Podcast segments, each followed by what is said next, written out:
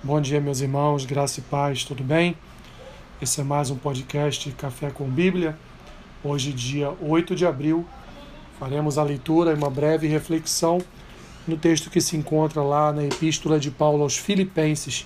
capítulo 2, versículo 5 até o versículo 11, que dizem assim: Tende em vós o mesmo sentimento que houve também em Cristo Jesus, pois ele, subsistindo em forma de Deus, não julgou como usurpação o ser igual a Deus. Antes, a si mesmo se esvaziou, assumindo a forma de servo, tornando-se em semelhança de homens e reconhecido em figura humana. A si mesmo se humilhou, tornando-se obediente até a morte e morte de cruz. Pelo que também Deus o exaltou sobremaneira e lhe deu o nome que está acima de todo nome, para que ao nome de Jesus se dobre todo joelho nos céus na terra e debaixo da terra, e toda língua confesse que Jesus Cristo é Senhor, para a glória de Deus. Meus irmãos, imaginem vocês se algum dia um rei resolver tomar a figura ou tomar a forma de um de um servo ou de um mendigo e assim passar mais de 30 anos da sua vida andando com os pobres, andando no meio da multidão, andando entre aqueles que ele deveria e até poderia por direito estar reinando, mas ele resolveu, por 33 anos da sua vida, andar entre seus servos. Não só isso, ele ainda, ele ainda, é, no final desses 33 anos, ele ainda decide simplesmente ocupar o lugar, um lugar de desonra, um lugar de humilhação, um lugar de todos esses seus servos, lugar que não seria um lugar para ele ocupar, mas que ele voluntariamente resolve então dar a sua vida, entregar a sua vida nas mãos de, de injustos, nas mãos de homens iníquos, para então ser ali naquele momento alguém que com a sua vida vai salvar todos aqueles que seriam seus súditos, seus servos, um povo que seria seu e que deveria ser e estar sendo comandado por sua vontade e por suas ações. Bem, esta breve ilustração reflete exatamente o que foi a história de Cristo, pois ele é Deus, ele estava com Deus, assentado à destra do Pai, reinando, criou todas as coisas por sua simples palavra,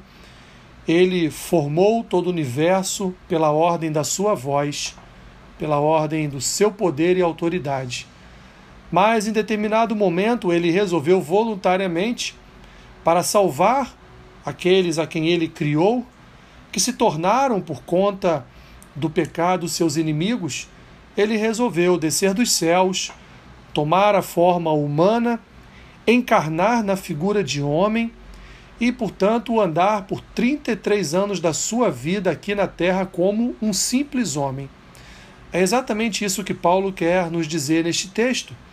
que Jesus, sendo Deus, subsistindo em forma de Deus, em nenhum momento ele quis aqui na terra, enquanto homem, ser igual a Deus ele assustadoramente, meus irmãos, como a ilustração que eu fiz no início, ele esvaziou-se de si mesmo, assumiu a forma de servo, assumiu a forma de filho de Deus, assumiu a forma de irmão com todos nós, e como Paulo diz aqui, na, na semelhança de, de homens, reconhecido como um homem, reconhecido na forma de uma figura humana, ele se humilhou e de forma obediente caminhou até a morte, e não qualquer morte, mas a morte que era, era considerada uma maldição na vida dos homens, a morte a morte de cruz. E para que ele fez isso? Para que ele mesmo fosse, três dias após, exaltado de tal forma no seu ressuscitar, e exaltado de tal forma que ele, através da sua obra, viesse então a salvar, salvar o seu povo, salvar os escolhidos de Deus para formarem o povo de Deus. E o seu nome, então, o seu nome passou a ser um nome em que, a partir de então, todo, do, todo joelho, toda língua se dobraria e proclamaria que Ele é Senhor e Rei de todo o universo. Essa é, meus irmãos, a história do nosso Senhor e do nosso Salvador, que ocupou um lugar de desonra e, assim como nós, andou nesta terra recebendo em si tudo aquilo que seria concernente à vida humana, cansaço, chateações, momentos em que ele, inconformado com o que ouvia,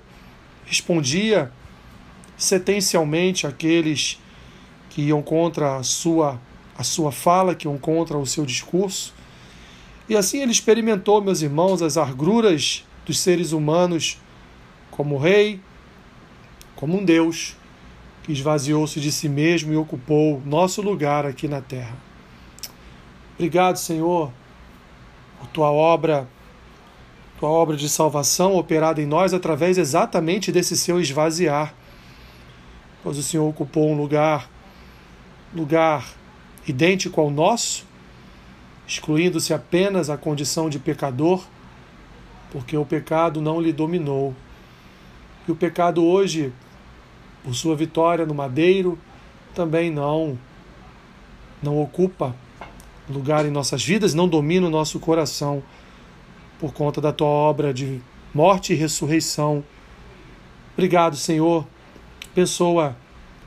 cada um dos seus filhos no dia de hoje, guarda-os, Senhor, na sua caminhada, seja com eles em cada momento. Assim eu oro em nome de Jesus. Amém. Que Deus te abençoe rica e abundantemente. Amém.